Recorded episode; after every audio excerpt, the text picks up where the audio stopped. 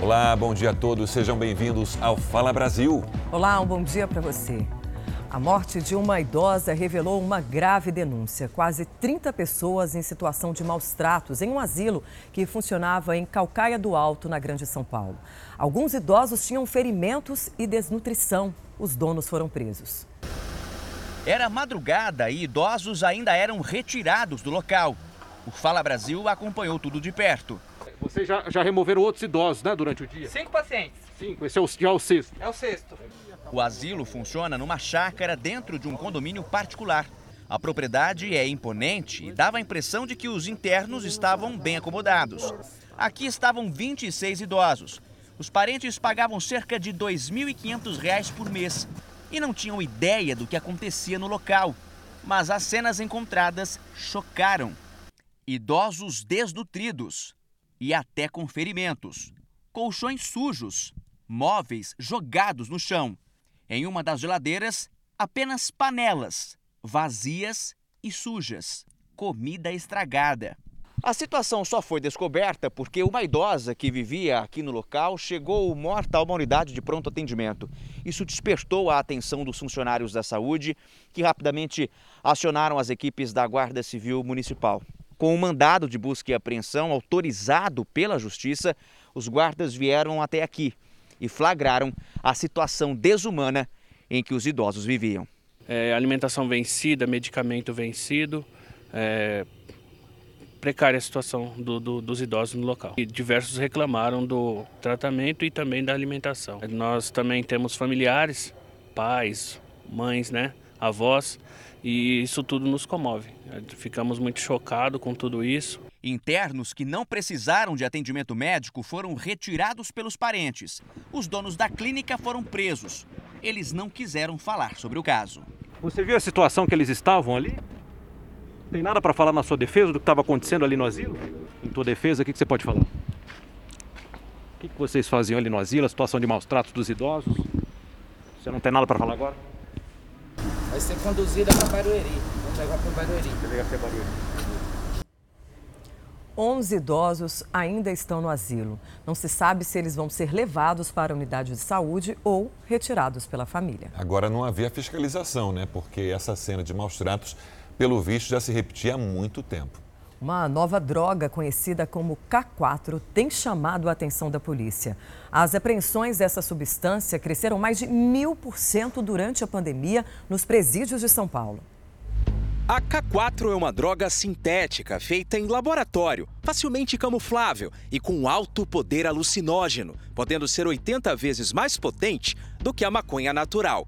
O desafio é impedir a circulação dessa droga nos presídios brasileiros uma quantidade mínima de K4, eu consigo produzir muito material e consigo transportá-lo de forma rápida e imperceptível pelas investigações aí, pelos policiais. Todos os visitantes passam por um scanner que faz uma varredura completa no organismo e na roupa da pessoa. Para tirar a dúvida, tiveram que abrir cada um dos cigarros e encontraram no interior a substância, os micropontos de K4.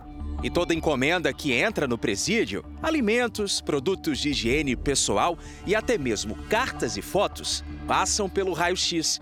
É nesse equipamento que a maior parte dos produtos ilegais são identificados, depois de uma análise minuciosa com profissionais treinados. A substância lembra pedacinhos de papel e os criminosos impressionam na forma de esconder a K4. Só no presídio de segurança máxima de Franco da Rocha, na região metropolitana de São Paulo, a apreensão da droga sintética aumentou 200% nos últimos dois anos. Já foi encontrada dentro de cigarros, picotada e camuflada no meio do fumo. Dados obtidos pela Lei de Acesso à Informação revelam que a circulação da droga nos presídios paulistas explodiu. De janeiro de 2020 a novembro do ano passado, foram 1.336 apreensões. Em 2019, antes da pandemia, foram 119. A K4 também apareceu em barras de chocolate e escondida dentro de costuras de calças masculinas. Alguns produtos são confeccionados exclusivamente para abrigar a droga de maneira a não levantar suspeita. Bem camuflado, bem profissional, é percebido só com essa expertise mesmo dos servidores. Uma menina de 8 anos morreu em um acidente com um castelo inflável em um parque de diversões na Espanha. Outras oito crianças ficaram feridas depois que uma forte rajada de vento derrubou o castelo na cidade de Mislata.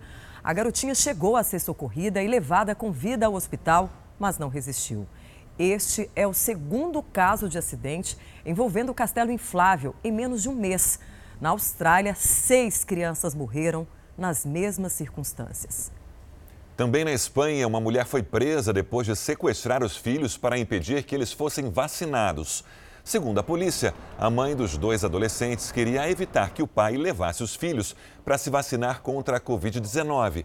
A mulher de 46 anos era procurada por rapto dos menores desde 16 de dezembro. Ela se apresentou à justiça em Sevilha junto com os dois filhos. Aqui no Brasil, a grande preocupação do momento em Salvador é com o aumento de internações de crianças com sintomas respiratórios. Por isso a gente fala ao vivo com a Iula Braga. Bom dia para você. A taxa de ocupação de leitos de UTI infantil está perto dos 100%? É isso mesmo. Olá, muito bom dia. O aumento dos casos de Covid-19 e o surto de gripe fizeram aumentar também os atendimentos em crianças aqui em Salvador. A taxa de ocupação de leitos de UTI infantil está perto dos 100%. A cidade conta com apenas 20 leitos e 19 estão ocupados. A situação preocupa a Secretaria Municipal de Saúde, que avalia abrir mais leitos infantis. No momento, a taxa de ocupação é de 86%. Esta semana, inclusive, 30 leitos de UTI adulto foram reabertos aqui na capital baiana. Patrícia, Sérgio. Obrigado, Yula. O Ministério da Saúde anunciou que crianças de 5 a 11 anos devem começar a ser vacinadas contra a Covid no próximo dia 15. Olha, o intervalo entre a primeira e a segunda dose será de oito semanas. Mesmo sem a exigência de receita médica, o Ministério recomenda que antes da vacinação, os pais levem os filhos ao médico. A previsão é que a vacinação das crianças comece no dia 15, 24 horas depois que a primeira remessa de vacina chegar ao Brasil. Ainda terão dois voos com imunizantes, dia 20 e 27. A vacina vai chegar no aeroporto de Viracopos. Ao todo, o Ministério da Saúde prevê a imunização de 20 milhões de crianças de 5 a 11 anos. Mas inicialmente só 3,7 milhões devem ser vacinadas em janeiro. Esta é a quantidade de doses que a Pfizer vai disponibilizar ao Brasil. O Ministério da Saúde vai encaminhar um ofício aos estados e municípios recomendando a vacinação das crianças, mas sem a necessidade de cobrança da receita médica. Além disso, o Ministério alterou o intervalo entre as doses. A Anvisa aprovou um intervalo de 21 dias, mas a equipe técnica aqui do Ministério recomendou oito semanas entre a primeira dose e a segunda. Um intervalo a maior de três semanas, há uma maior produção dos anticorpos neutralizantes, ou seja, nós temos um benefício maior. Apesar de não cobrar a receita médica, o Ministério da Saúde recomendou que antes de vacinar os filhos, os pais levem as crianças ao médico. Nós temos alguns efeitos adversos, temos, embora eles sejam raros, mas nesse público o cuidado ele tem que ser muito maior. Que os pais e os responsáveis devem estar presentes, é, manifestando sua concordância com a vacinação. Em caso de ausência desses pais ou responsáveis, a vacinação deverá ser autorizada por um termo de assentimento por escrito. Isso é lei. A vacinação das crianças será por faixa etária decrescente, ou seja, das mais velhas para as mais novas, com prioridade para as que possuem comorbidades ou deficiências permanentes. Todos aqueles que quiserem vacinar os seus filhos, o Ministério da Saúde vai garantir doses da vacina. E o Ministério da Saúde também cuidará para que é, as normas recomendadas pela Agência Nacional de vigilância sanitária, elas sejam seguidas na ponta. Mais um navio de cruzeiro chegou agora há pouco ao Porto de Santos, litoral paulista, com casos positivos de Covid-19. Quem fala com a gente ao vivo é o repórter Misael Mainete. Misael, já não tinha sido declarada aquela suspensão provisória das viagens? Por que esse navio vai desembarcar passageiros apenas hoje, hein? Bom dia. É que esse navio estava em alto mar quando saiu essa decisão da Associação Brasileira de Cruzeiros.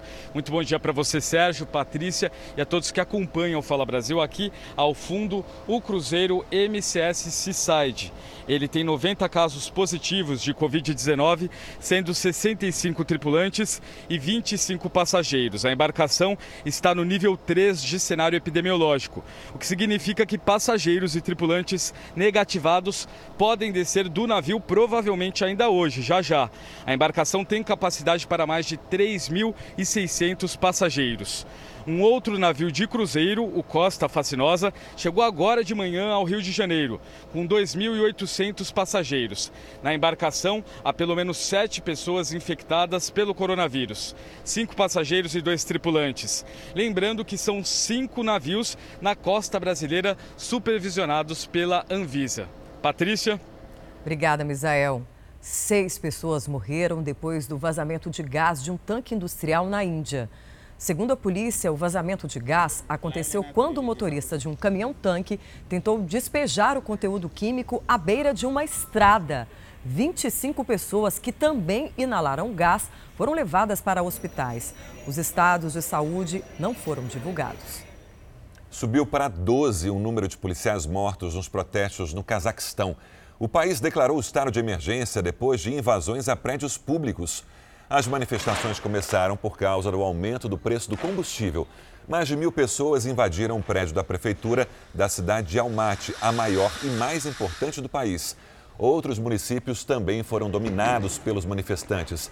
O estado de emergência no Cazaquistão vai até o próximo dia 19, com o toque de recolher das 11 da noite até às, 6, às 7 da manhã.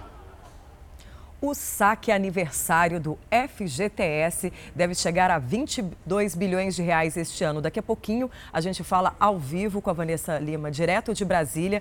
Vamos agora, ela, a gente retomou o contato com ela. Vanessa, bom dia para você. Quem já pode sacar o dinheiro?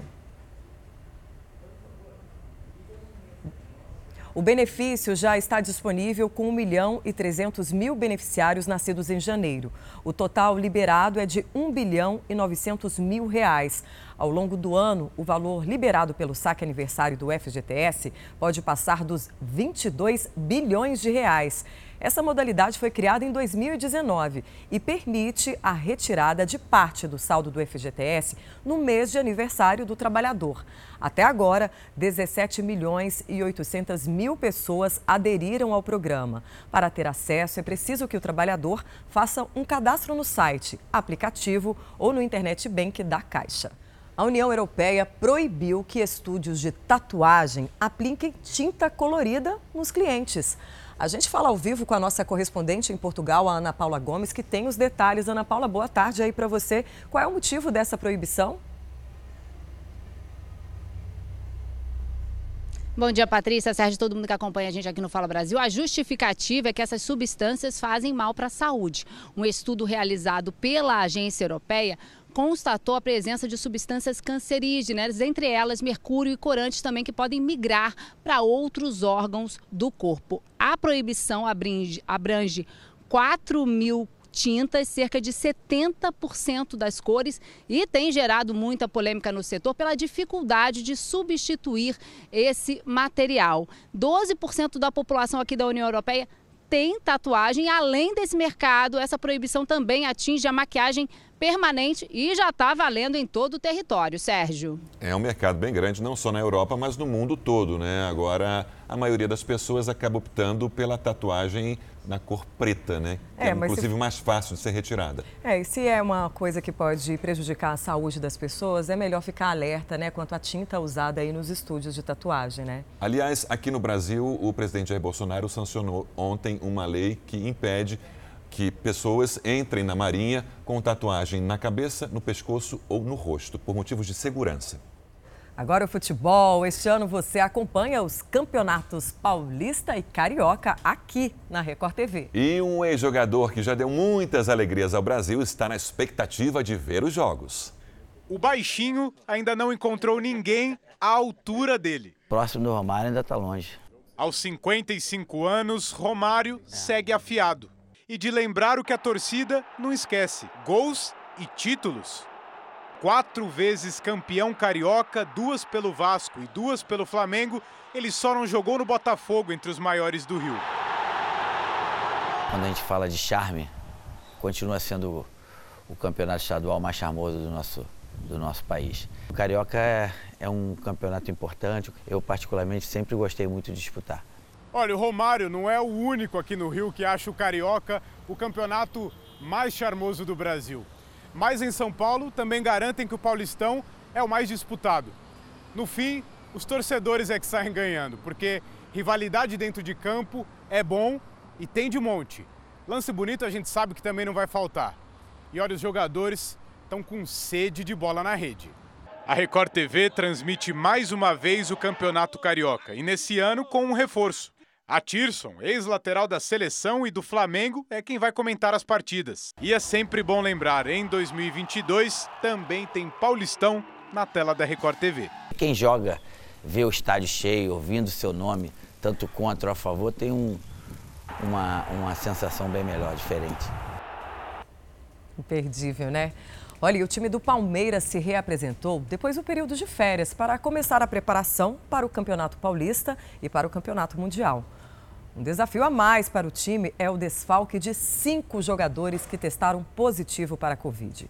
Segundo o departamento médico do clube, o diagnóstico não deve atrapalhar os planos do time. Os jogadores com Covid são o goleiro Everton, os meias Patrick de Paula e Gustavo Scarpa e os atacantes Rafael Navarro e Breno Lopes. Todos eles, vacinados, estão assintomáticos e devem cumprir um isolamento de 10 dias. Vamos então reforçar: a Record TV vai transmitir os campeonatos Carioca e Paulista a partir deste mês de janeiro. E uma onda de gripe aviária atinge ao menos 15 países da Ásia e da Europa.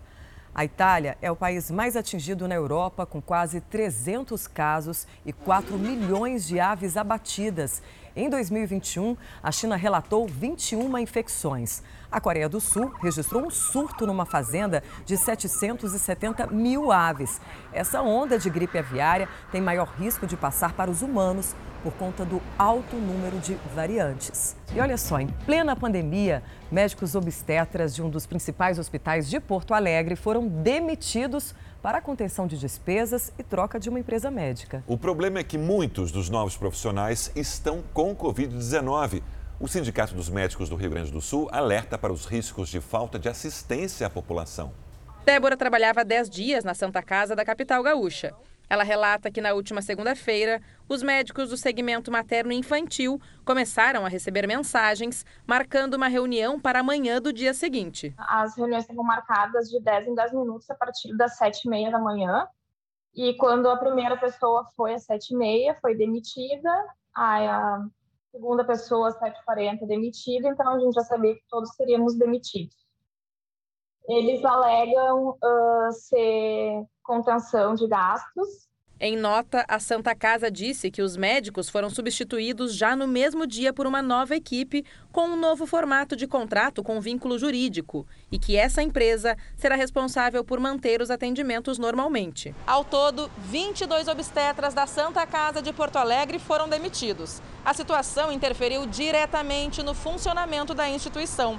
Desde terça-feira, o atendimento está restrito a pacientes graves e urgentes. Segundo o hospital, o motivo da restrição é a superlotação da UTI neonatal e a contaminação de dois profissionais por Covid-19.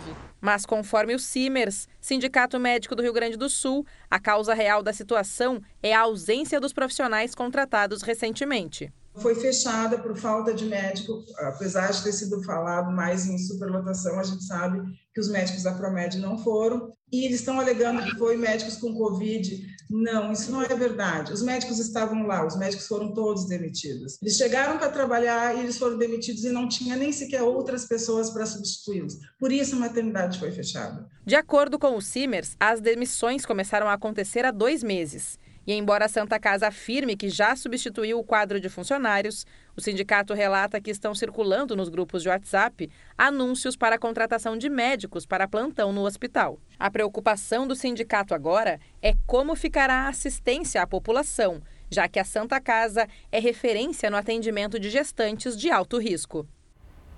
Uma ventania causou destruição hoje em Santa Catarina. A velocidade do vento chegou a 100 km por hora. O repórter Moisés Stucker está em Timbó, cidade que sofreu com o mau tempo. Moisés, bom dia. Situação bem crítica por aí, então.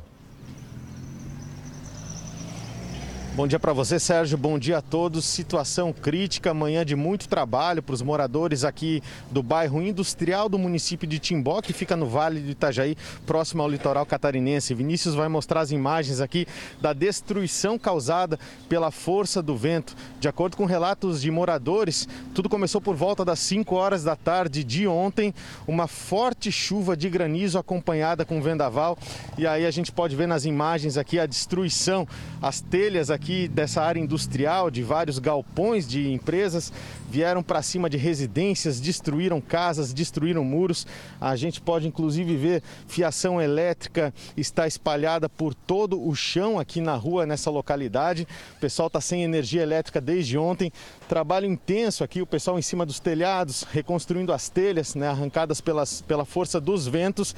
E toda essa telha que a gente vê espalhada no chão, na rua, aqui no bairro industrial, vem justamente de galpões de indústrias. Vinícius, mostra lá, por exemplo, aquela, aquele telhado era de uma madeireira que foi totalmente arrancado pela força dos ventos e realmente o impacto foi muito grande aqui no local e o pessoal está desesperado, vamos dizer assim, porque tem relatos aqui de moradores que moram há 40, 45 anos aqui no local e nunca viram uma coisa como essa acontecer aqui na região, na cidade de Timbó, no médio vale do Itajaí, em Santa Catarina. Patrícia. Em Timbó é, é, nunca foi visto né, um fenômeno como esse, mas é impressionante. Os ventos chegaram a 100 km por hora e causaram destruição. E Santa Catarina é sempre vítima desses ciclones, desses ventos fortes que acabam atingindo as cidades. Né? Quando a Defesa Civil faz um alerta, o que, que é feito pelas prefeituras locais, hein?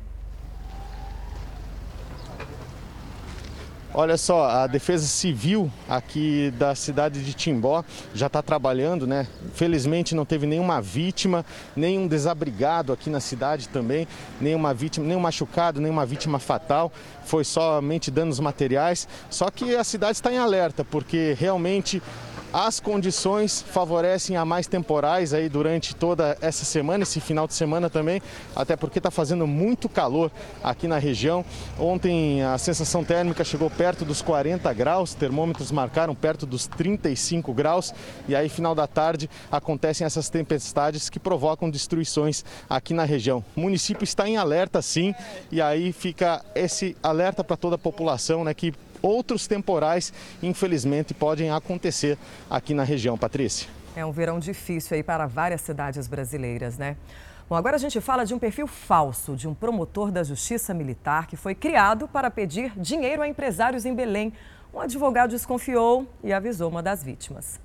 Através de uma foto do promotor de justiça e um número de celular, golpistas entravam em contato com as vítimas alegando que o Ministério Público do Pará iria realizar uma ação na cidade e, para isso, necessitaria de uma quantia em dinheiro de empresários e agentes públicos ligados às prefeituras do interior. O promotor ficou sabendo que teve a imagem utilizada de forma criminosa através desse áudio repassado por um advogado que conhecia o promotor de justiça da cidade de Itaituba, no sudoeste do Pará, onde a farsa foi descoberta. Tem uns golpistas aí pelo WhatsApp usando um perfil falso com fotos aí do Dr. Armando Brasil, promotor de justiça, pedindo dinheiro para empresários aqui, para comerciantes, que seria para uma ação do Ministério Público aqui na região. E os golpistas de fato conseguiram fazer uma vítima. Uma pessoa acabou acreditando que seria o promotor de justiça cobrando uma quantia para a suposta ação e acabou depositando uma quantia de R$ 3.500 na conta dos golpistas.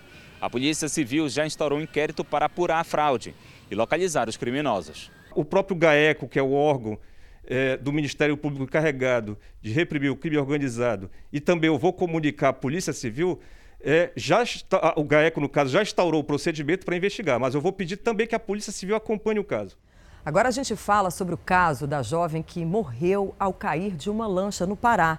Novos depoimentos serão colhidos pela Polícia Civil hoje. A gente fala ao vivo com a Marília Argolo. Bom dia para você. A expectativa é concluir até amanhã todos os depoimentos, né?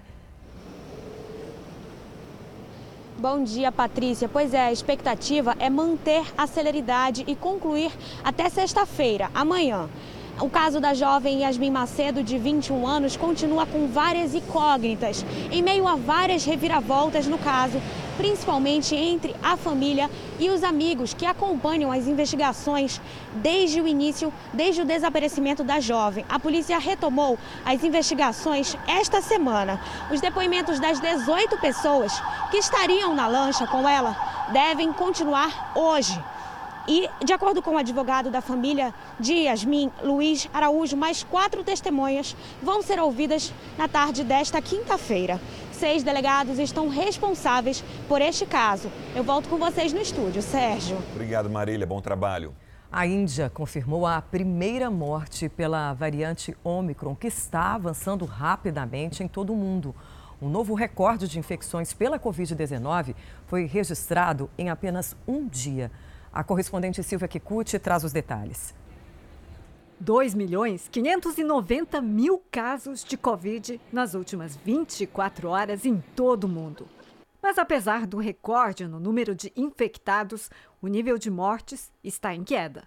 A média móvel caiu para 6 mil por dia pela primeira vez desde outubro de 2020. Aqui em Tóquio, o número de infecções aumentou quatro vezes nos últimos dois dias. Foram 390 só ontem. Em toda a Ásia, a nova cepa acendeu o alerta. A Índia relatou 58 mil casos na quarta, um aumento de 55% em relação ao dia anterior, e o maior número desde junho do ano passado. Hong Kong, que registrou 114 casos da Omicron nos aeroportos, proibiu voos de oito países, fechou bares e academias. Singapura, que registrou 1.281 infecções pela Omicron, vai começar a aplicar uma dose de reforço da vacina contra a Covid. E a luta contra o vírus continua em todos os países do mundo. Na Austrália, o tenista sérvio Novak Djokovic, número um no ranking masculino, foi impedido de entrar no país porque não apresentou o comprovante de vacinação. Na Europa, que vive uma nova onda da pandemia, faltam profissionais na área médica. A França autorizou médicos com Covid a continuarem atendendo os pacientes. O país suspendeu o debate sobre uma nova lei relacionada ao passaporte da vacina, depois que o presidente Emmanuel Macron disse que vai pegar no pé de quem não se vacinar. Já a Inglaterra surpreendeu ao anunciar que não vai mais exigir teste para Covid ou quarentena aos viajantes vacinados que chegam no país. Enquanto isso, nos Estados Unidos, que registra o maior índice de Covid do mundo, com 869 mil casos na quarta, a premiação do Grammy, agendada para 31 de janeiro, foi adiada. A nova data ainda não foi divulgada. E aqui no Brasil, a cidade de São Paulo deve decidir hoje se vai ter carnaval de rua ou não. Maria Carolina Paz Bom dia. Foi feito um estudo para analisar a possibilidade da festa esse ano. Exatamente. Bom dia para vocês, a todos que nos acompanham no Fala Brasil. Esse estudo da vigilância epidemiológica deve ficar pronto hoje e ele analisa a situação da Covid-19 na cidade para eventos de grande porte, como o carnaval. Uma reunião agora na prefeitura, bem cedo, também deve analisar a situação da cidade, se tem condições ou não de receber a festa. Por enquanto, o Sambódromo segue assim, com os portões fechados. O Comitê Científico da capital, que analisa os avanços da Covid-19, considera impensável fazer carnaval de rua neste ano por causa da variante Omicron. O secretário executivo do comitê, João Gabardo, avalia que não teria como controlar as aglomerações. Cerca de 250 blocos da capital paulista desistiram de desfilar. Pelo menos 12 capitais não terão carnaval de rua neste ano. São elas Campo Grande, Cuiabá, Teresina, Belém, Fortaleza, Salvador, Rio de Janeiro, Florianópolis, Curitiba, São Luís, Recife e Maceió. Olinda, que é responsável por uma das maiores festas do país, também decidiu cancelar a festa. Sérgio. Obrigado, Maria. E daqui a pouco a gente vai mostrar os alimentos que ajudam a melhorar a imunidade. Agora veja só essa reportagem. Um aposentado jogou 4 mil reais por engano no lixo, no Rio Grande do Sul. Um gari ajudou a achar o dinheiro que estava em uma sacola. José Roque colocou as sacolas de lixo na frente de casa para o caminhão recolher. Sem querer, acabou jogando fora 4 mil reais, que também estavam enrolados em uma sacola plástica. O dinheiro seria usado para pagar as contas do mês. Quando eu fui, percebi, eu peguei a moto, saí correndo e não conseguimos achar, mas graças a Deus conseguiram achar para mim. Quem ajudou a achar o dinheiro foi o Wesley. Preocupado, o Gari se preparou para a chegada do caminhão que faz o recolhimento de lixo. Assim que ele apareceu na unidade de reciclagem, Wesley começou a revirar o material. Mesmo cansado, não desistiu até encontrar o dinheiro. Toda a quantia foi devolvida em um ato de solidariedade que emocionou o aposentado e toda a equipe do centro de reciclagem. E é a comprovação de que a honestidade independe de classe social. Que bom a gente ver exemplos assim, né? A Islândia tem a melhor aposentadoria do mundo. O sistema funciona tão bem que, acreditem, o excesso de dinheiro está dando dor de cabeça aos governantes. Veja esse caso curioso na reportagem da nossa correspondente Ana Paula Gomes. Com montanhas e geleiras encantadoras, a Islândia tem paisagens de tirar o fôlego.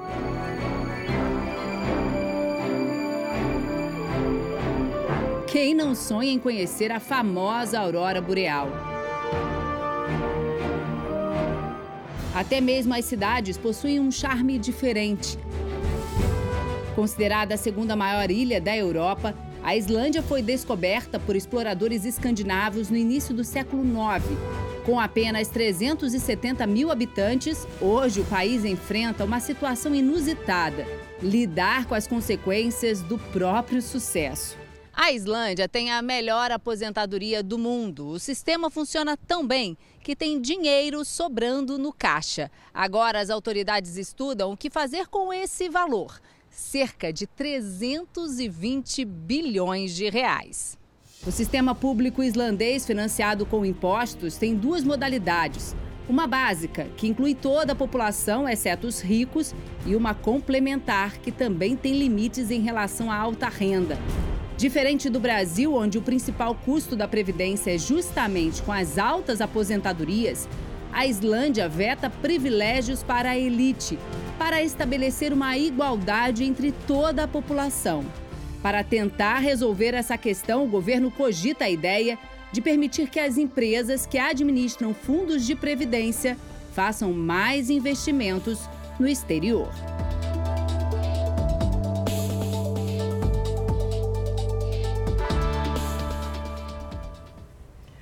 Nos Estados Unidos, uma menina de apenas um ano recebeu uma carta da realeza britânica.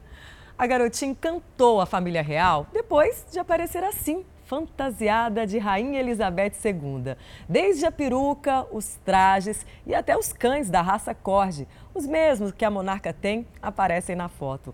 Impressionada, claro, com tanta fofura, a realeza enviou uma carta oficial dizendo que a rainha ficou muito satisfeita com a fantasia da menininha. Fofa Já demais. Tem porte de rainha com um ano de idade, olha só.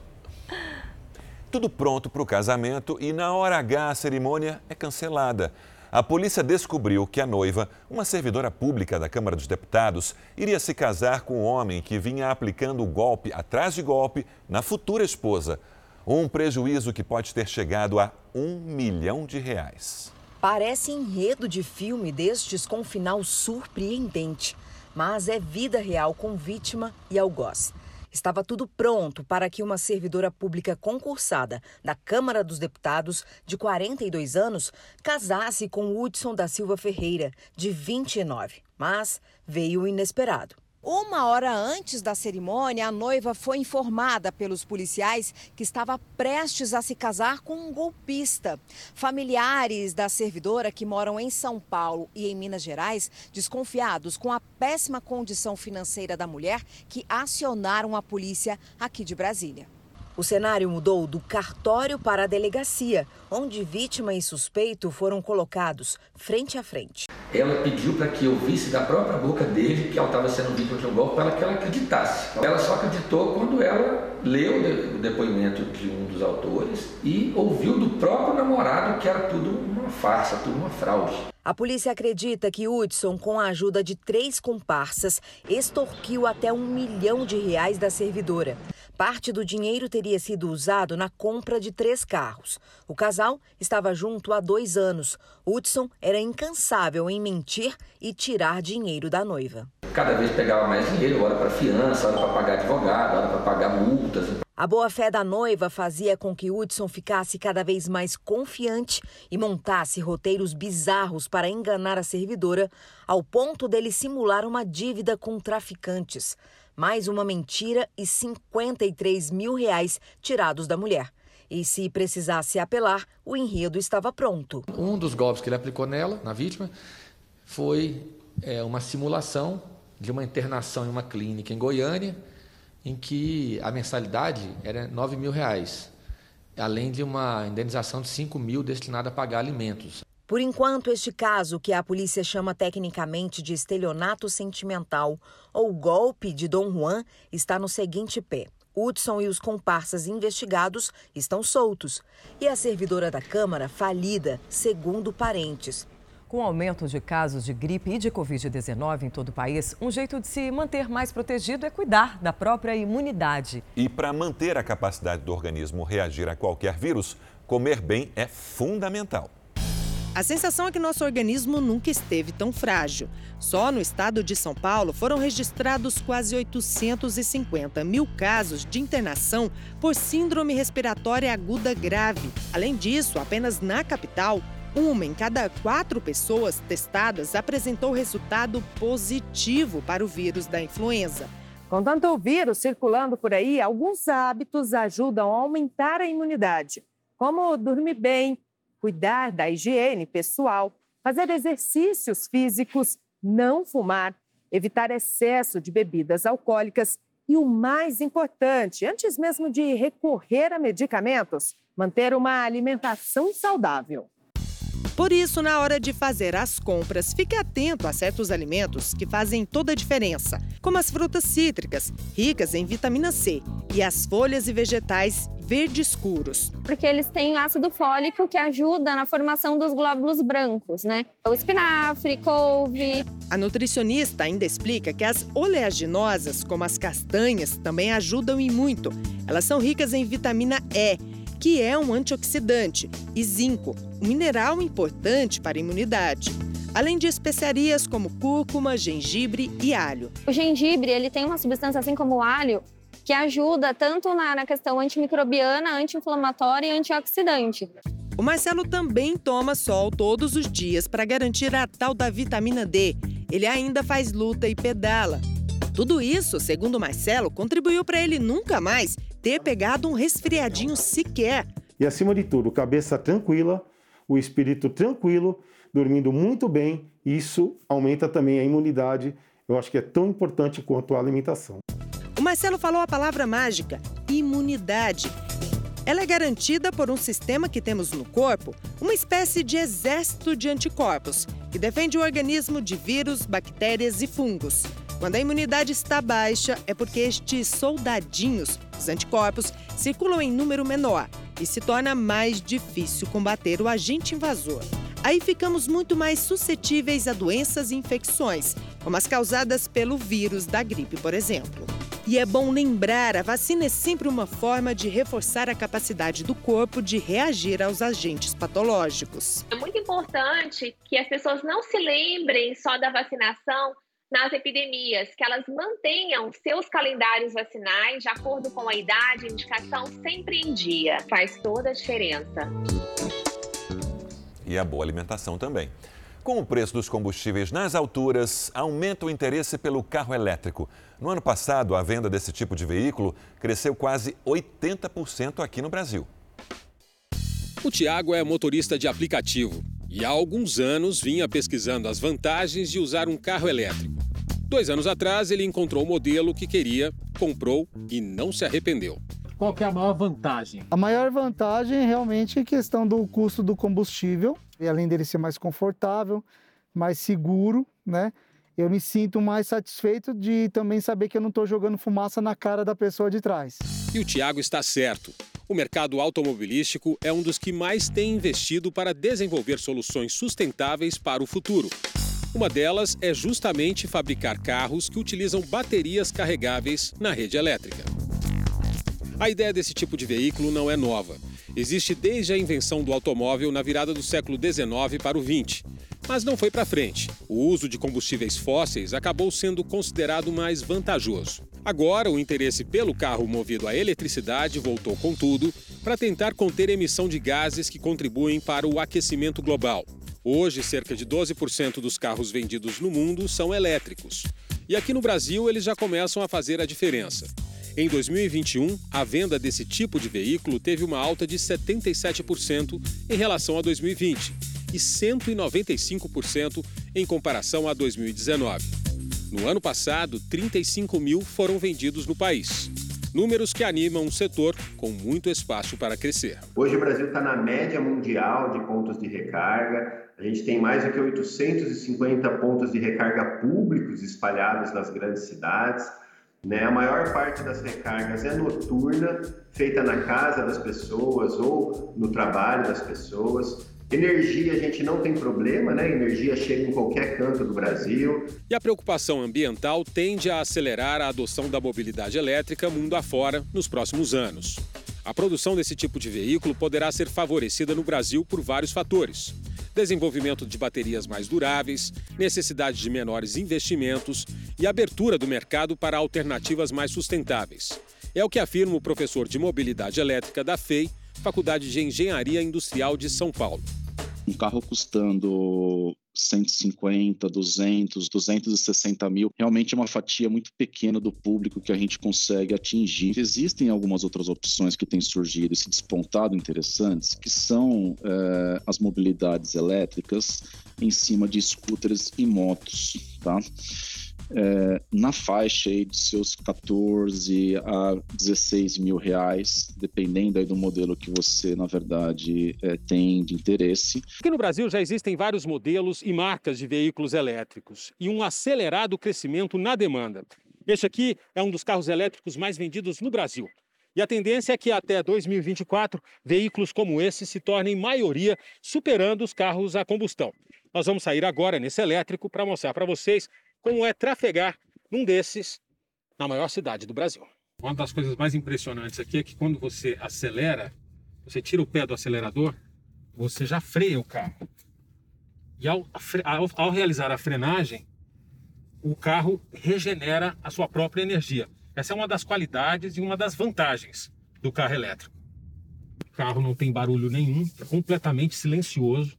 Mas por ser uma tecnologia ainda pouco divulgada, os interessados ainda têm muitas dúvidas. Uma delas é em relação ao abastecimento. Fomos até uma empresa especializada em São Paulo. O Rafael explica como é o funcionamento e ensina que, em relação aos carros elétricos, não se fala mais em abastecer, e sim em recarregar. Basicamente, o que você vai fazer é conectar o cabo ao seu veículo e aí você segue as instruções locais para ativar essa carga. Então, nesse caso, por exemplo, eu vou conectar aqui o o carregador é um plug simples, um pouco mais robusto que o que a gente está acostumado, mas é um plug. Você consegue acompanhar essa carga à distância, vai demorar de 5 a 7 horas para fazer uma carga praticamente completa, tá? E sim, já é possível recarregar o carro elétrico na tomada comum de casa. Demora mais um pouco, mas isso também já é uma realidade. E aí você simplesmente conecta toda noite, assim como você faz com o celular, por exemplo. Com todas estas vantagens, prático, econômico, silencioso e ecológico, o carro elétrico tem tudo mesmo para ser o carro do futuro. O Fala Brasil termina aqui. Um bom dia para você.